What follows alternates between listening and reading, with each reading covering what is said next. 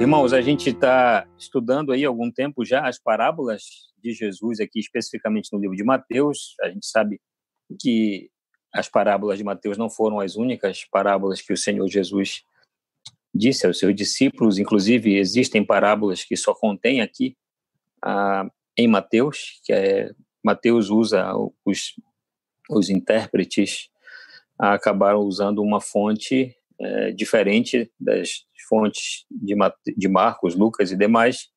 E é por isso que a gente vai encontrar algumas parábolas só em Mateus. No caso, as duas últimas que vimos só estão em Mateus. A parábola da rede é uma dessas parábolas também.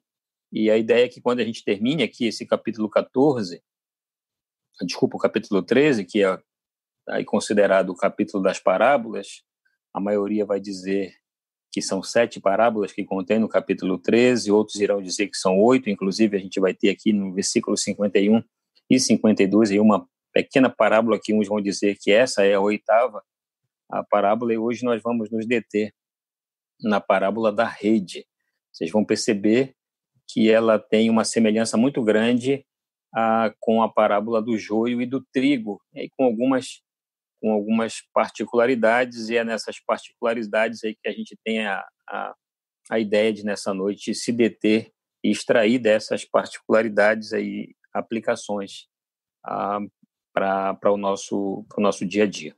Vamos lá, vamos ler então a parábola da rede, está em Mateus, o capítulo 13, versículo 47 até o versículo 50. Mateus 13, de 47 a 50, diz assim: O reino dos céus é ainda semelhante a uma rede que, lançada ao mar, recolhe peixes de toda espécie. E quando já está cheia, os pescadores arrastam-na para a praia e, assentados, escolhem os bons para os cestos e os ruins deitam fora. Assim será na consumação do século. Sairão os anjos e separarão os maus dentre os justos e os lançarão na fornalha acesa. Ali haverá choro e ranger de dentes. Bom, ah, alguns elementos aqui nessa, nessa parábola, eh, eles são novidades para nós, porque até então Jesus vinha fazendo relações com o reino dos céus, a gente vai já falar sobre o reino dos céus, porque é o assunto, né, de todas essas parábolas que vimos, o assunto é o reino dos céus. Então, aqui nessa parábola em particular, ele inclui novos elementos que até então a gente já tinha ouvido só ou lido só a respeito de campo, trigo, joio, semente, mostarda, pessoas, né? Todas elas estão envolvidas pessoas. Interessante isso, né? Que em todas essas parábolas tem pessoas envolvidas. Isso, ah, por si só, já nos ajuda a entender qual é o propósito, né? Pessoas, gente. Então, as pessoas estão envolvidas, gente está envolvida, quem vai para o reino dos céus é gente. Então, aí, daí, só pelo fato de a gente conseguir perceber que em todas elas estão envolvidas pessoas, a gente já pode extrair daí uma aplicação em que a, o objetivo, o grande propósito do reino dos céus é incluir pessoas nesse reino. E como é que isso acontece? Então, quando Jesus ele fala a respeito do reino dos céus em todas essas parábolas, que é o assunto aqui, e é, é muito interessante, Jesus ele é, tem uma habilidade impressionante na, na arte de se comunicar, se comunica de uma maneira fantástica, né, a, a ponto de que a, a, sua comunicação consegue alcançar a, todas as pessoas que estavam ao seu redor. E quando eu falo alcançar, eu tô, eu tô me referindo à questão da acessibilidade, né? Era o ensino era acessível. Por que, que era acessível? Porque aquele que ensinava tornava o ensino acessível. Isso é muito interessante, né? Por isso que ah, é, é, muito bom olhar para as escrituras e eu gosto de, de olhar dessa forma e de não de não perceber que somente as palavras estão aqui que estão aqui são inspiradas por Deus como de fato são inerrantes 100% divina, inspiradas por Deus em, em sua totalidade. Porém, eu gosto de pensar que, inclusive, esses métodos que foram usados para a transmissão do ensino também são métodos que nós devemos nos atentar. Olha o que Jesus faz. Qual é o método que ele usa? Ele usa o método de narrativas, de contar histórias e nessas histórias fazer aplicações, de personalizar esse ensino para quem estava ouvindo. E a gente consegue perceber isso com muita, com muita facilidade que Jesus trata com a mulher samaritana diferente de como ele trata com Nicodemos, porque ele consegue perceber que há um certo nível de, é, de instrução a mais para o Nicodemos, para a mulher samaritana. Ele percebe que para o Nicodemos ele tinha que ir, que conversar com Nicodemos ele tinha que ir com uma outra argumentação. Conversar com Zaqueu, ele tinha que usar uma outra metodologia. Para a mulher samaritana, a gente percebe com muita clareza. Para o Bartimeu, a gente percebe nesses encontros que Jesus tem com as pessoas que a maneira, o método que ele usava para alcançá-las eram métodos extremamente distintos, particulares, que levavam em consideração a própria pessoa em si. E, e, eu gosto de pensar que esses métodos de valorizar a identidade, de valorizar a história, de valorizar com quem é a pessoa que se está falando é importante, porque é através dessa história das pessoas, da história de vida de cada uma dessas pessoas, que é possível fazer aplicações mais precisas do Evangelho. Isso são as parábolas. É exatamente por isso que ele fala por parábolas, porque ele pega histórias que são comuns àquelas pessoas, e aí, como tem um grande número de pessoas, se bem que agora, no caso dessas parábolas aqui, das duas últimas e dessa, e dessa e da parábola da rede, são parábolas que ele já está com um grupo restrito. Ele já despediu da multidão, ele já voltou para casa, ele está com um grupo restrito de pessoas. Então, ele está conversando com os seus discípulos, para aqueles que já estão na fé. Mas, ainda assim, ele consegue colocar uma história que é comum a todos eles, porque se a conversa fosse individual, fatalmente Jesus ia usar o método de personalizar o seu ensino, de levar em consideração a pessoa que está na sua frente. Isso, por si só, já traz para nós uma lição muito interessante. Qual é? De valorizar a pessoa que está à nossa frente. De gastar tempo para conhecer a história dessa pessoa, para saber o que ela pensa sobre as Escrituras, o que ela pensa sobre Deus, e é através desse conhecimento prévio é que o evangelho é aplicado. Eu estou querendo falar dentro de um contexto em que existe essa possibilidade de você ter contato com a pessoa, de você ter essa possibilidade de investir tempo nessa relação, ah, nesse discipulado. Agora, é óbvio, né?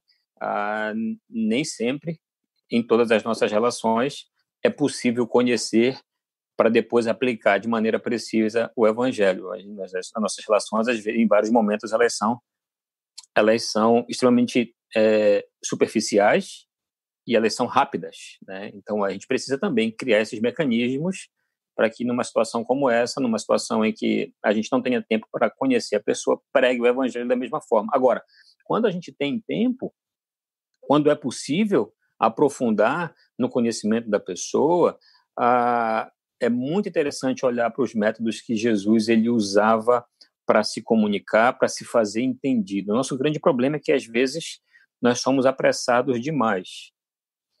A gente já quer obter o resultado sem antes trabalhar para que esse resultado aconteça.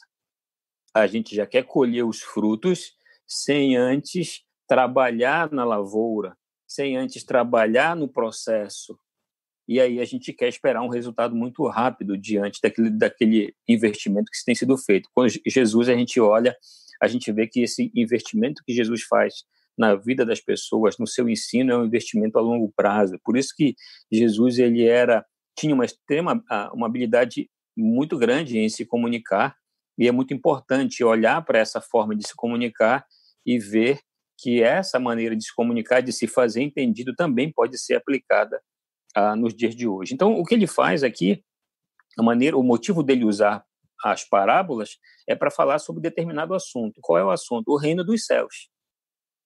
Ele está explicando o reino dos céus, do que do que é contido o reino dos céus e aí por, e, e de uma maneira ampla e geral, quando a gente tem uma visão ampla e geral das escrituras, a gente já percebe que de antemão esse reino ele é composto de certo tipo de pessoa, de pessoas que possuem uma, uma característica que fazem jus a esse reino. Então, Jesus ele deixa isso bem claro em vários momentos, né? Que é necessário que aqueles que participam desse reino dos céus, eles eles sejam compatíveis com esse reino. E o que é que vai que é que vai produzir em nós essa compatibilidade? O que é que vai fazer com que eu e você sejamos aceitos nesse reino dos céus? É sermos imitadores de Jesus. É sermos discípulos de Jesus, é sermos seguidores de Jesus, é termos sido alcançados pela graça de Deus. É isso que me coloca nesse reino. Ou seja, o que me coloca nesse reino não são os meus méritos, não são não são a, não é a minha estrutura social, não é o fato de eu pertencer aí a um certo extrato um extrato social ou castas, uh, não é eu ter aí uma condição política uh, considerável, favorável, não. O que me coloca nesse reino, o que faz eu pertencer a esse reino, é uma relação direta, profunda e íntima com Deus. O que me permite estar nesse reino é ter uma relação com as Escrituras, é ser um seguidor de Jesus, é ser um obediente do Evangelho, é seguir o Evangelho. Então é isso que me coloca nesse reino, é segui-lo, é obedecer ao seu chamado, não é não é simplesmente levantar a mão, não é simplesmente repetir aí uma frase, mas o que me coloca nesse reino é a obediência ao chamado de Jesus em dizer: segue-me. É obedecer a esse chamado que me faz pertencer a esse reino. E ao obedecer a esse chamado, eu começo a ter um comportamento que é característicos, característico, desculpa, de pessoas que pertencem a esse reino. É por isso que nós vamos ter lá em Mateus capítulo 5 o grande sermão de Jesus a respeito do, do Sermão do Monte. Ali está contido tudo aquilo que Jesus espera ver nos seus discípulos. Então a gente consegue ver naquele grande sermão tudo aquilo que Jesus espera ver nos seus discípulos e aquilo que ele espera ver nos seus discípulos são características de pessoas que pertencem ao reino dos céus. Onde ele faz uma separação clara com todas essas parábolas aqui que existem dois tipos de pessoas nesse grande uh, mundo que nós vivemos, aí composto de 7 bilhões de pessoas hoje, a gente vai ter, na verdade, dois grandes grupos, uh, bons e maus. Uh, inclusive, a parábola do joio e do trigo, quando a gente especifica ainda mais a, a parábola, você vai ver que isso também é possível perceber, inclusive, dentro da igreja visível. Bons e maus joio e trigo. Já que o joio e o trigo estão presentes no mundo e a igreja está no mundo também, dentro da igreja estão presentes o joio e o trigo.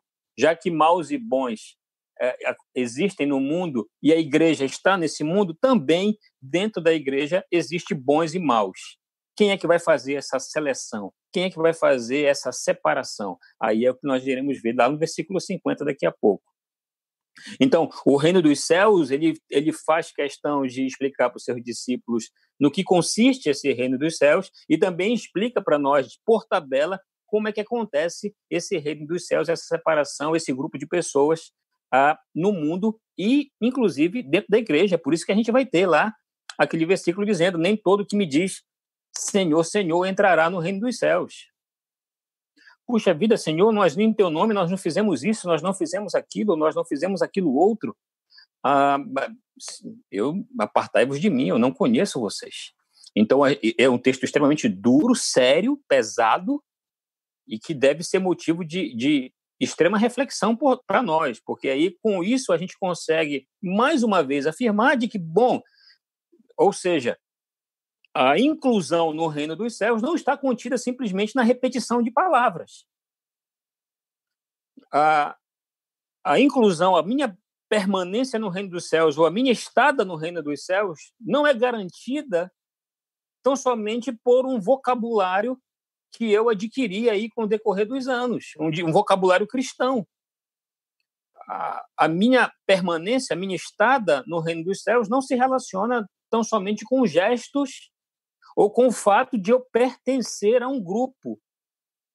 Que aí eu cresci, já estava nesse grupo, e não, a, a nossa estada e permanência no reino dos céus se relaciona com um item, obediência. Obediência ao chamado, quando Jesus diz segue-me, e obediência às suas escrituras, à sua palavra. Não em determinado momento da vida, não em um período particular da vida, mas hoje. Obediência hoje, em todos os sentidos, em todos os aspectos. Eis aqui o evangelho, eis aqui, eis aqui o reino dos céus sendo apresentado para os seus discípulos.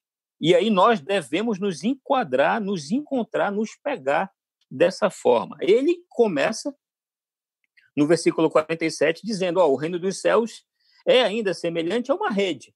E aí, quando ele fala uma rede, é muito interessante, porque tem ali pessoas estão muito acostumadas com essa prática né, da rede. Agora, a, não é uma rede qualquer. Ele não está falando de uma rede pequena, porque olha só, essa rede que lançada ao mar recolhe peixes de toda espécie. Bom, a gente tem aqui a, uma rede que é popularmente conhecida por tarrafa. Não sei se algum dos irmãos conhece. O que é tarrafa? Tarrafa é uma rede de pesca que uma pessoa, somente uma pessoa, tem condições ela pode manusear essa rede de pesca. Ela segue meu pai tinha uma em casa, tentou me ensinar algumas vezes, mas eu nunca aprendi. Tinha, né? Tinha uma em casa, tentou me ensinar quando a gente saía para fazer as pescarias aí.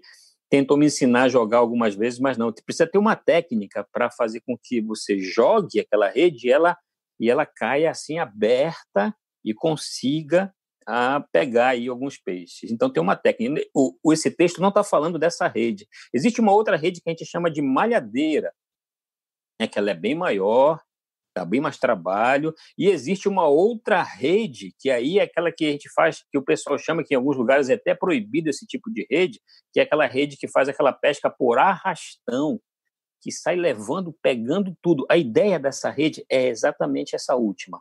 É uma, uma rede de arrastão, que sai levando tudo. E se a gente fosse, fosse traduzir se nós pudermos traduzir o que é que significa lançar essa rede, o que, está por trás de lançar a rede, que o reino dos céus é ainda semelhante a uma rede que lançada. O que é esse lançar o mar aqui? O que é o mar? Alguns, alguns intérpretes vão dizer que esse mar se relaciona à igreja visível, mas quando a gente olha para o contexto e por tudo aquilo que já falou, esse mar é o mundo. É o mundo onde todas as pessoas, de todas as espécies, de todos os tipos, de todos os credos, de todas as crenças, ideologias, dogmas, tudo que você imaginar, estão incluídas. E essa rede vai ser lançada, deve ser lançada. E qual é a ideia que está por trás de lançar essa rede ao mar? É a pregação do evangelho. O reino dos céus é ainda semelhante a uma rede que lançada ao mar, é a mensagem do evangelho tem poder para recolher toda espécie de pessoas. Lançada a rede, a, a pregação do evangelho, que deve ser lançada nesse mundo e que tenha o propósito de recolher todo tipo de pessoa. O evangelho não seleciona pessoas. O evangelho não faz seleção de pessoas. O grande problema é que quando a gente olha, por exemplo, irmãos, eu estava fazendo isso aí recentemente, olhando algumas estatísticas é, missionárias. Também não quero endeusar ou sacralizar estatísticas. Ah, não me entendo por esse lado, mas elas são importantes sim em alguns momentos, mas a gente precisa ter muito cuidado, principalmente os irmãos aí da, de missões, missiólogos, ah, para não para não sacralizar estatísticas como se Deus tivesse preso ou limitado a, a essas estatísticas. Não é essa a ideia. Mas a gente olha para um mundo hoje que contém 7 bilhões de pessoas. Desses 7 bilhões é, de pessoas, nós vamos ter aí 2 bilhões, mais de 2 bilhões de cristãos no mundo. E quando eu falo 2,3 bilhões de cristãos no mundo, e quando eu falo de cristão, está incluído aí católico, testemunho de Jeová, um monte de, de pessoas, né? Que tem aí a sua base cristã. Nós temos no mundo 1,6 bilhão de pessoas que nunca ouviram absolutamente nada do Evangelho. 1,6 bilhão de pessoas que nunca ouviram uma porção sequer, não sabem a respeito do Salvador. E essa rede precisa ser lançada. O evangelho precisa chegar lá. E a gente olha hoje para as estatísticas e vê que 91% das igrejas, agora de igrejas evangélicas, 91% de igrejas evangélicas não têm ou não apoiam missionários que trabalham exatamente no local onde estão esses 1,6 bilhão de pessoas. A maioria dos nossos recursos que são destinados para missões, que são destinados para a pregação do evangelho, para lançar a rede, são destinados em trabalhos, em projetos onde já existe um grande número de pessoas convertidas e de igrejas.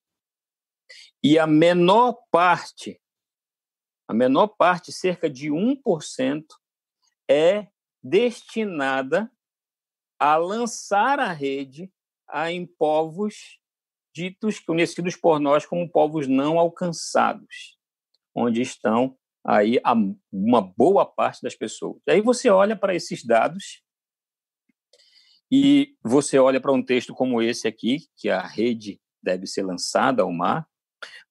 Mais uma vez, eu só quero deixar claro que eu não estou querendo dizer que Deus está absolutamente limitado a esses dados. Não, de maneira nenhuma esses dados aí podem ser facilmente modificados ah, por Deus. Então, Deus não está limitado a esses dados. Precisa ter muito cuidado com, com as estatísticas para não sacralizar as estatísticas. Está tratando, nós estamos tratando de um Deus extremamente poderoso e limitado e que não leva em consideração. Esses, esses números aqui não são nada. Mas, diante disso, a gente precisa entender que quando a gente olha para um texto como esse, que essa, que essa rede lançada ao mar, que essa rede lançada aqui é a pregação do evangelho, e que essa rede deve incluir todas essas pessoas, porque a gente vai ver lá em Apocalipse, no capítulo 5, que haverão, que existirão pessoas presentes que farão parte de toda tribo, povo, língua e nação. Esse evangelho precisa alcançar essas pessoas. Ou seja, os nossos esforços como igreja, e aí eu falo como uma igreja mundial, como uma igreja universal, devem ser destinados aonde? Devemos nos unir, devemos nos esforçar para alcançar a quem? Para pregar o evangelho para quem? Para incluir na pregação do evangelho pessoas de que, de que grupo? Aí você vai olhar, ah, você vai olhar no nosso Brasil, por exemplo. Eu vou falando de Brasil. Nós no Brasil temos mais de 100 etnias, de 100 povos indígenas sem a presença do Evangelho. Você olha para a região dos ribeirinhos, nós vamos ter ali, na nossa região aqui, que compõe Pará e Amazonas, em Manaus, aquela região do Amazonas, nós vamos ter mais de 10 mil comunidades sem a presença do Evangelho. Nós estamos falando de Brasil. Nós estamos falando de gente que fala a nossa própria língua, sem a dificuldade do idioma, de outra cultura. Mais de 10 mil comunidades sem a presença do Evangelho. Onde nós devemos dedicar os nossos esforços? Aonde a rede deve ser lançada? Geralmente, se você se você pesca, se você gosta de pescar, e você joga a, a sua rede, né? Ou se você está. Vamos pensar na, na rede, né? Se você joga em determinado lugar onde você não consegue pegar nada ali, o que é que você faz, né? É, que é comum fazer? vamos para outro lugar. Vamos jogar em outro lugar, vamos mais ali para frente, vamos mais ali para trás, ou vamos, lugar, vamos em outro lugar, vamos jogar em outro lugar. Porque a ideia é que a gente jogue essa rede e aí eh, o texto nos ajuda a entender isso, que essa rede deve ser lançada para pegar todos os tipos de peixes. O problema é que será que nós, como igreja, queremos que todos os tipos de peixe venham nessa rede? Será que nós ah, nos importamos ah, em ser usados por Deus para lançar o evangelho e ao lançar o evangelho venha todo tipo de pessoa, qualquer tipo de pessoa? Nós estamos ah, Jesus nos dá uma aula impressionante sobre isso. Ele vai dizer que eu vim para os doentes. Os sãos, ou aqueles que se consideram sãos, não precisam de médico. Quem precisa de médico é os doentes. Ou seja, qual é a ideia? É aqueles que sabem que estão doentes e que precisam. Aqueles que pensam que não estão doentes, esses não precisam de médico. Não que eles estejam sãos, é que eles acham que estão sãos. E por acharem que estão sãos, eu não preciso, está tudo bem comigo, está tudo tranquilo. Eis aí o grande significado da parábola. Por isso que a, existiam vários grupos de pessoas que estavam ouvindo a parábola. Existiam aqueles que não tinham a menor intenção de, de aprender absolutamente nada, de querer saber absolutamente nada. Estavam mais preocupados em ouvir aí, puxa, onde ele vai errar? Aonde é que vai acontecer uma falha? Onde é que vai ter uma falha que é para eu ver se eu se eu aprendo se, ou se eu pego uma dessas falhas e e posso ali apontar minha crítica. Ou seja, eu me aproximo do Evangelho, eu me aproximo de Cristo não para aprender dele alguma coisa, mas é para saber onde é que tem alguma coisa errada que eu possa fazer a minha crítica. Bom, isso não acontece só na época de Jesus, não, isso acontece todos os dias aí. Ou você não conhece pessoas assim? Ou você não conhece, ou você talvez em algum momento não seja assim, que está só esperando uma falha acontecer para apontar o dedo. Então, você acha que não tinha pessoas assim próximas de Jesus? É claro que tinha.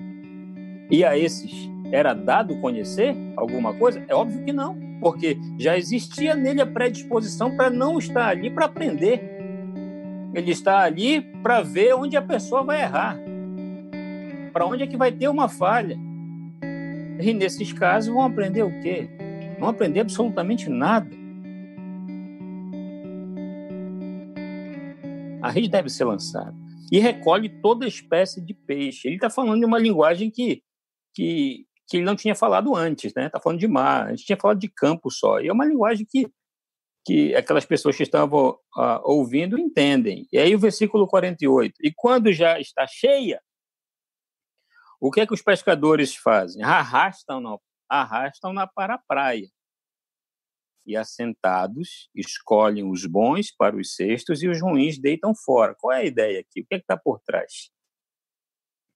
Ah, isso era algo muito comum, eles faziam isso muito, né? Inclusive, os discípulos de Jesus, alguns deles eram pescadores, né? Vindos da pesca, sabiam, entendiam muito bem isso.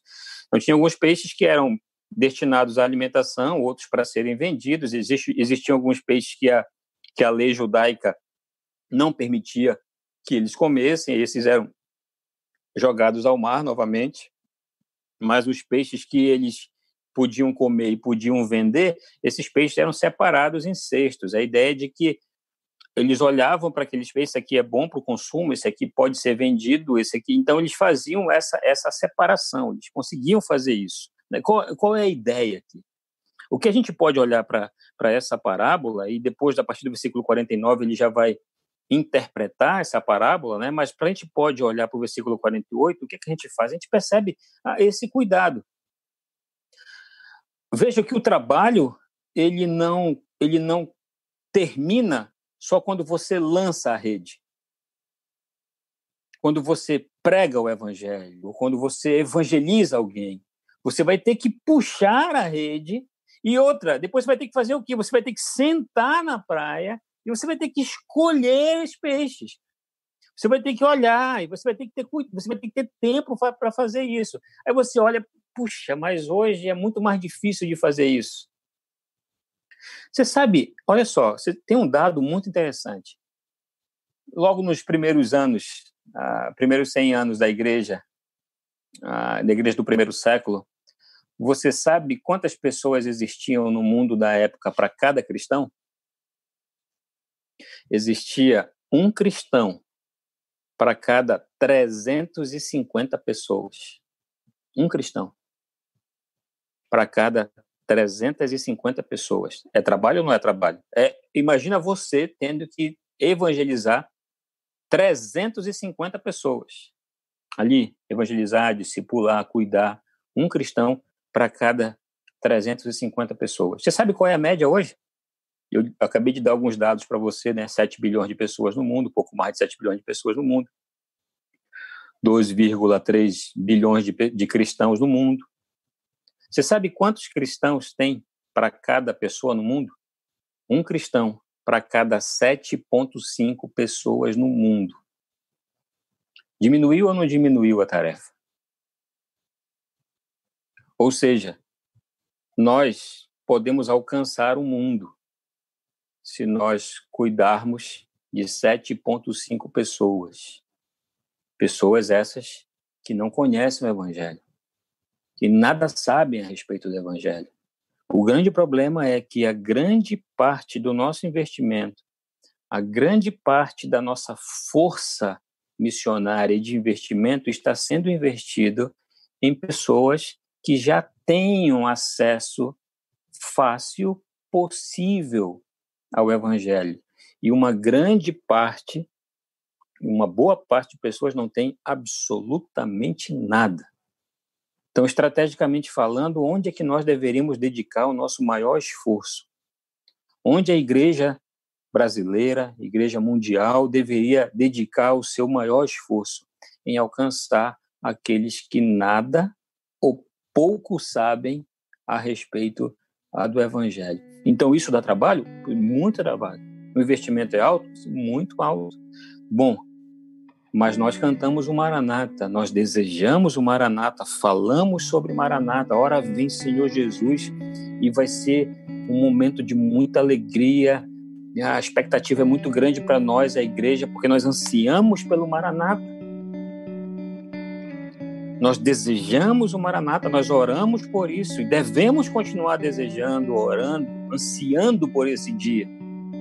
A igreja deve continuar ansiando por esse dia, mas só que nós não podemos também desassociar ou esquecer que, que não está desassociado o Maranata da pregação do Evangelho, não está desassociado o Maranata de lançar a rede.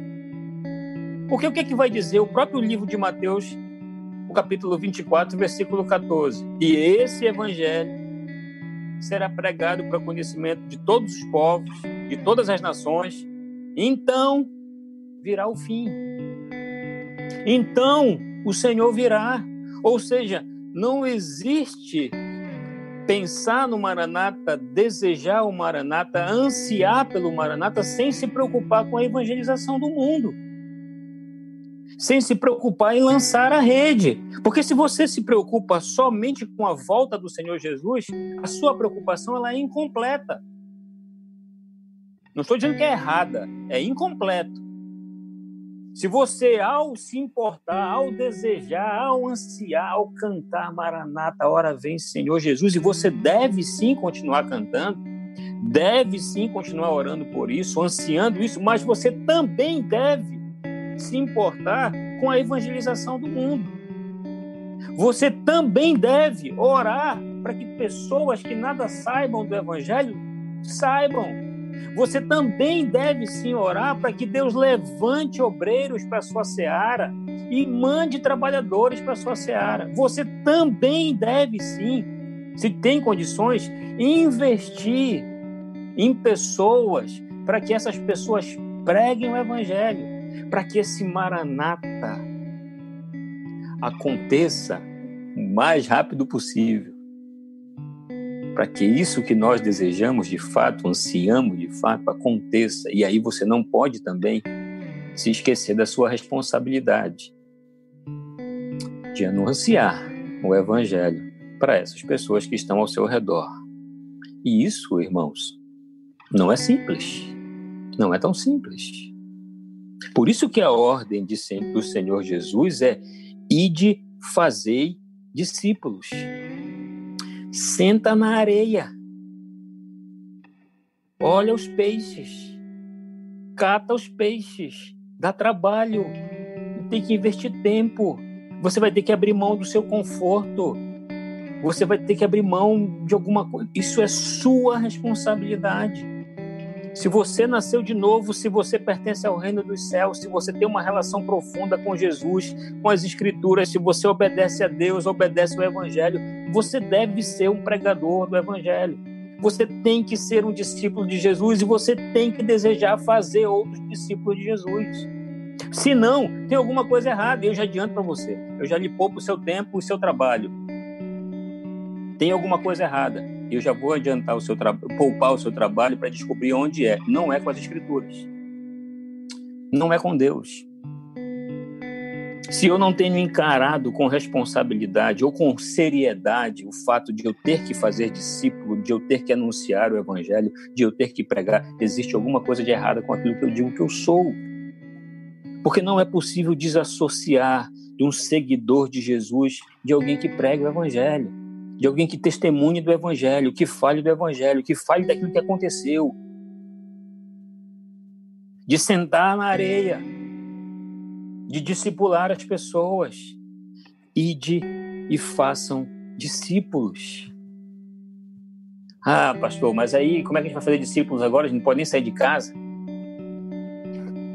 Como é que nós vamos fazer discípulo aí com esse distanciamento social aí? E, e imagina como vai ficar depois, né? Eu espero que algumas coisas que as coisas aconteçam de uma maneira diferente, mas imagina se as nossas relações que já eram bastante sensíveis, frágeis, superficiais, imagina agora se alguém espirrar do seu lado, imagina a desconfiança que não vai ser. Se alguém der uma tossida do seu lado, né? Imagina como não vai ser as nossas relações. É que, ah, talvez, eu espero que não. Eu sinceramente espero que não, mas talvez aí esse, essas barreiras é, acabam acabem sendo maiores. Tomara que não, tomara que a gente consiga, eu falo a gente consiga como sociedade de uma maneira geral, e principalmente nós como igreja, que a gente consiga demonstrar que não. Que isso pode, que essa situação pode nos unir ainda mais. Nos juntar, nos aproximar ainda mais e não fazer o efeito contrário. O problema é que, lamentavelmente, se tratando de humanos, se tratando de pessoas como eu e você, é possível produzir o efeito contrário. É possível.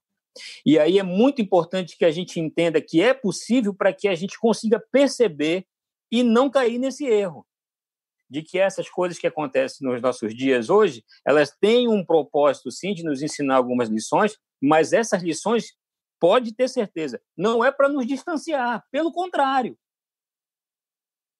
É para nos aproximar ainda mais. As lutas que surgem, as lutas que nós somos acometidos, elas não vêm com o propósito de nos distanciar uns dos outros, apesar de estarmos agora distância é, geograficamente distantes, mas o objetivo primário não é esse, é de nos aproximar ainda mais. Isso parece ser um grande paradoxo, falar em dia em dias de distanciamento social e ao mesmo tempo falar de proximidade. Não é um grande paradoxo quando a gente olha para o evangelho. Quando a gente olha para o evangelho. Porque os paradoxos sociais, eles são desfeitos quando a gente mira na cruz os, os antagonismos da sociedade eles são perfeitamente explicados quando a gente olha para o Redentor. As utopias elas caem por terra quando a gente olha para o Evangelho. quando a gente olha para a cruz, quando a gente olha para o Cristo que salva, que liberta, que redime, que transforma. Isso é lançar a rede, mesmo em dias difíceis, mesmo nas noites mais escuras, mesmo nos dias mais frios. Você tem lançado a sua rede. Você tem selecionado alguns peixes. O Evangelho não seleciona. A graça de Deus não seleciona. E aí, agora no versículo 49, a gente vai começar a caminhar para o final. Assim será, Jesus aí vai dar uma explicação para nós a respeito a, do final dos tempos. Assim será na consumação do século. Veja só. Olha o que ele está fazendo.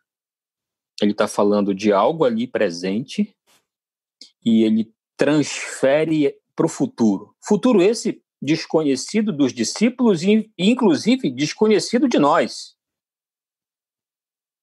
O que nós podemos afirmar é que nós já estamos, sim, caminhando para o final dos tempos. Jesus vem e ele inaugura esse período. A partir de Jesus, nós já estamos no final dos tempos. A história já caminha para o seu final. A gente vai ter aí uma visão cíclica da história, não somente linear, mas cíclica também. Ou desculpa, não somente cíclica, mas linear, porque a história tem um início para nós. Ela tem um início, ela tem um auge, ela tem um ápice, ela tem um meio e ela tem um final. Então nós já estamos, né, já tivemos o início, já tivemos o auge, a plenitude dos tempos, que para nós cristãos, qual é o grande auge, qual é o grande ápice da história, qual é o grande momento da história o grande momento da história quando Deus encarnado vem até nós. O grande momento da história para nós, para a igreja, não é aí o surgimento de uma nova maneira de pensar e de ver as coisas. Não é o iluminismo, não é a descoberta do Brasil, não é a descoberta da América, não é a invenção do telescópio, não é do telescópio, não é a reforma. Apesar de esses eventos todos terem a sua importância em determinado período da história, mas o auge da história para nós, o que marca a história, o ápice da história é a vinda do Deus encarnado até este mundo. Isso já aconteceu. Isso já houve. Então, a partir desse momento, nós estamos já nos finais dos tempos. Então, tudo o que acontece ao nosso redor, saiba disso, já caminha para o final nós já estamos caminhando para o final. Nós não podemos prever, nós não sabemos quando será o final. Pode ser essa noite, pode ser hoje, pode ser essa noite. Você está pronto? Pode ser essa noite. Está tranquilo se for? Pode ser hoje. Está tudo bem para você se for hoje? Está tranquilo? Está tudo resolvido? Pode ser essa noite, nós não sabemos quando vai ser. É por isso, exatamente pelo fato de não saber, é que nós somos vigilantes. É que nós estamos sempre num estado de atenção, em alerta, porque pode ser a qualquer momento. E ele está dizendo que assim será na consumação do século. Assim será quando tudo se encerrar. Sairão os anjos. Vejam, lembra dos ceifeiros lá? Lembra que os ceifeiros queriam, os ceifeiros não, desculpa, lá na parábola do joio e do trigo, que os trabalhadores queriam recolher, tirar o trigo, desculpa, o joio. E o que é que o dono da, da plantação diz? Não, isso não é tarefa de vocês. A tarefa de vocês é semear, é plantar o trigo, é jogar a semente. Quem vai colher não é vocês. Os ceifeiros não são vocês. E aqui é a mesma coisa, a mesma ideia, olha só. Assim será na consumação dos séculos, do século. Sairão os anjos e separarão os maus dentre os justos. Quem vai fazer essa tarefa de separar mal e justo, inclusive dentro da igreja? A igreja também está incluída aqui? Quem irá fazer isso? É um grupo de seres selecionados por Deus, separados por Deus para fazer isso, os próprios anjos. Agora, que, que caracteriza, assim, a grosso modo, certo? A gente nem vai poder entrar muito nessa questão por causa do nosso tempo, mas a grosso modo, o que, que caracteriza alguém como bom, alguém como mal? Estava pensando nisso, né, antes, estudando, refletindo sobre o texto, pensando no, no passo a passo, tentando organizar as ideias, pensando no passo a passo e quando chegou nesse momento, poxa, mas eu me fiz essas perguntas, essa pergunta, né? o que é que caracteriza alguém como bom? E o que é que caracteriza alguém como mal? O que, o que é que Jesus está querendo dizer com isso, né? Separar os maus e os justos, os bons e os injustos. A gente tem aí na nossa escala de valores, falando de maneira humana, uh, e nessa escala a gente consegue considerar uh, quem é mal e quem é bom. A gente tem a tendência de olhar para os criminosos e dizerem maus. A gente olha para os corruptos, maus. A gente olha para os violentos, maus. Não é? A gente tem a tendência de selecionar pessoas, aí eu volto a, nesse, nesse termo, né, de selecionar pessoas, e mais uma vez o Evangelho não faz a seleção dessa maneira, por aquilo que elas fazem, né? por aquilo que é reproduzido. A gente tem essa tendência, e, e, e é compreensível, perfeitamente compreensível, porque nós temos limitações ah, profundas, né, para estabelecer e, e, fazer esses critérios. Então, aí, os nossos critérios eles acabam sendo construídos por aquilo que você vê, por aquilo que você lê, né, as, as, as informações que você tem, aí você traça, né, você categoriza, né, você cria suas categorias e estabelece o seu juízo. Então, tranquilo, é assim que funciona. Porém, porém, quando a gente olha para as escrituras, a gente olha para o evangelho, a gente percebe que Deus não usa essa escala. Deus não usa esse critério. Porque ele vai olhar e vai dizer, o apóstolo Paulo em Romanos vai dizer, mas quem é bom? Existe algum bom? Não há nenhum sequer.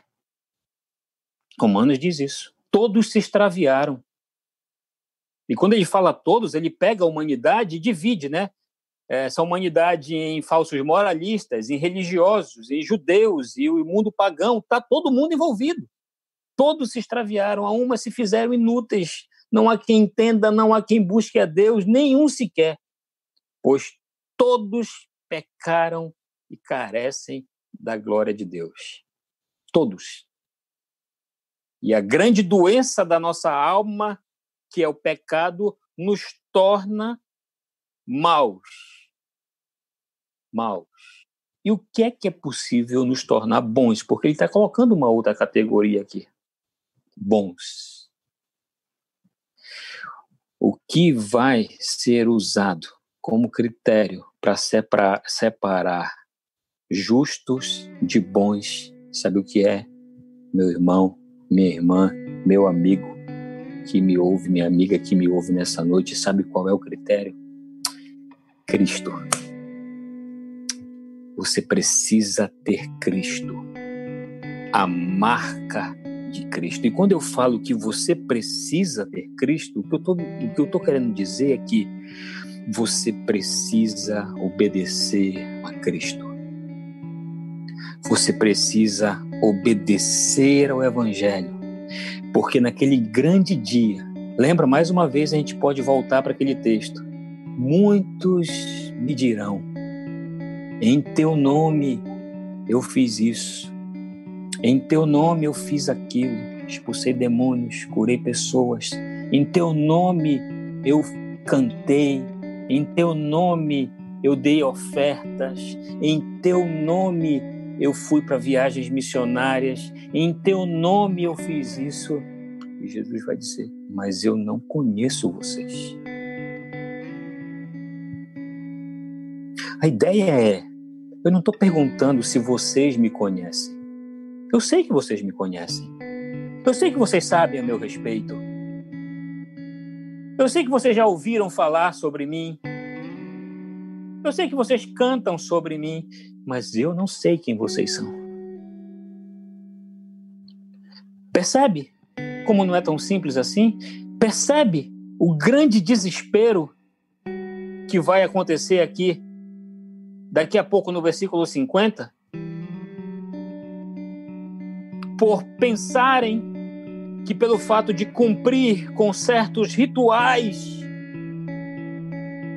da sua religiosidade, por, por reproduzirem um vocabulário, por cantarem determinados tipos de músicas, por se vestirem de determinada forma, isso não nos coloca no reino dos céus.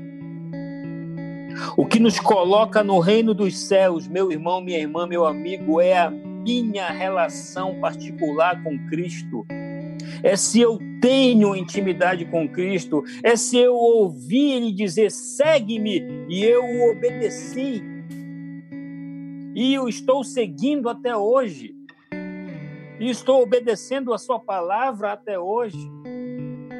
De maneira nenhuma estou aqui excluindo as lutas que eu e você passamos para obedecer o Evangelho.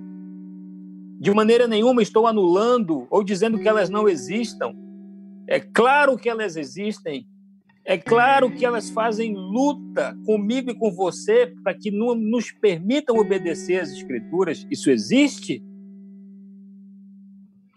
Mas aquele que nasceu de novo, aquele que teme ao Senhor, Aquele que ama a Deus, obedece a palavra, apesar das lutas, apesar das quedas, apesar das falhas, dos pecados, resolvem, confessam, voltam, não vivem na prática do pecado, como vai dizer o apóstolo João. É isso que nos coloca numa categoria de bons, não porque haja bondade natural em mim e você. O que nos coloca na categoria de bons e justos é a nossa relação com Cristo, que modifica toda a nossa vida. É como eu olho para as Escrituras e desejo me ver nelas. É isso que me coloca nessa categoria.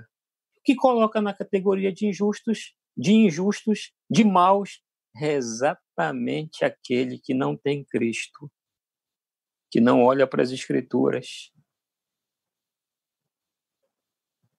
que não se relaciona com Deus através da Sua palavra. Percebe agora como faz sentido esse 1,6 bilhão de pessoas que nada sabem de Cristo e do Evangelho? Olha o estado desesperador que essas pessoas se encontram. 1,6 bilhão de pessoas que nada sabem do Evangelho. Mais de 10 mil comunidades ribeirinhas sem absolutamente nada, sem nenhuma presença evangélica. Mais de 100 tribos no Brasil sem presença de nenhum missionário.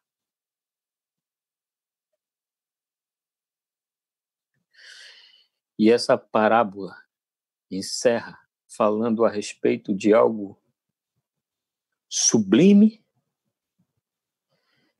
solene para todos nós, esperado, motivo de alegria para todos nós, de júbilo para todos nós, mas de extremo desespero para aqueles que não conhecem a Cristo e não sabem do Evangelho. Você acha que as pessoas estão desesperadas aí hoje nos hospitais? Claro que estão, elas estão. Elas estão sim desesperadas. É doído demais olhar para os dados,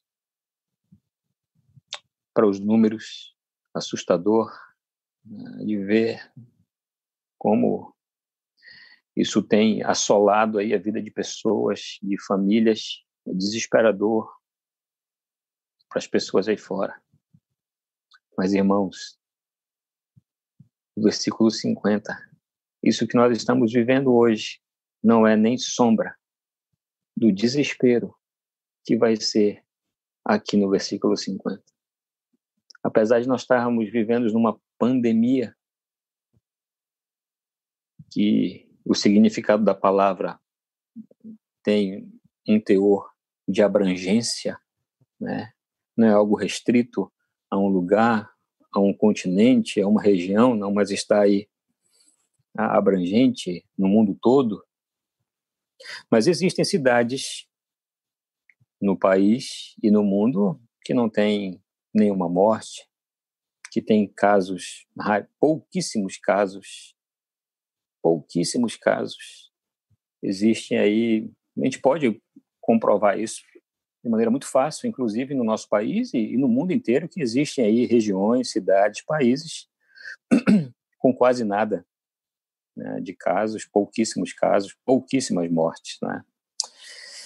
Mas o juízo de Deus, irmãos, não terá nenhum lugar nesse mundo, absolutamente nenhum grupo de pessoa, de pessoas, nenhuma comunidade, nenhuma cidade, nenhum país, absolutamente nada fora do juízo de Deus.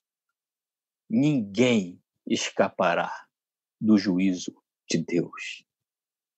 É possível escapar de uma pandemia.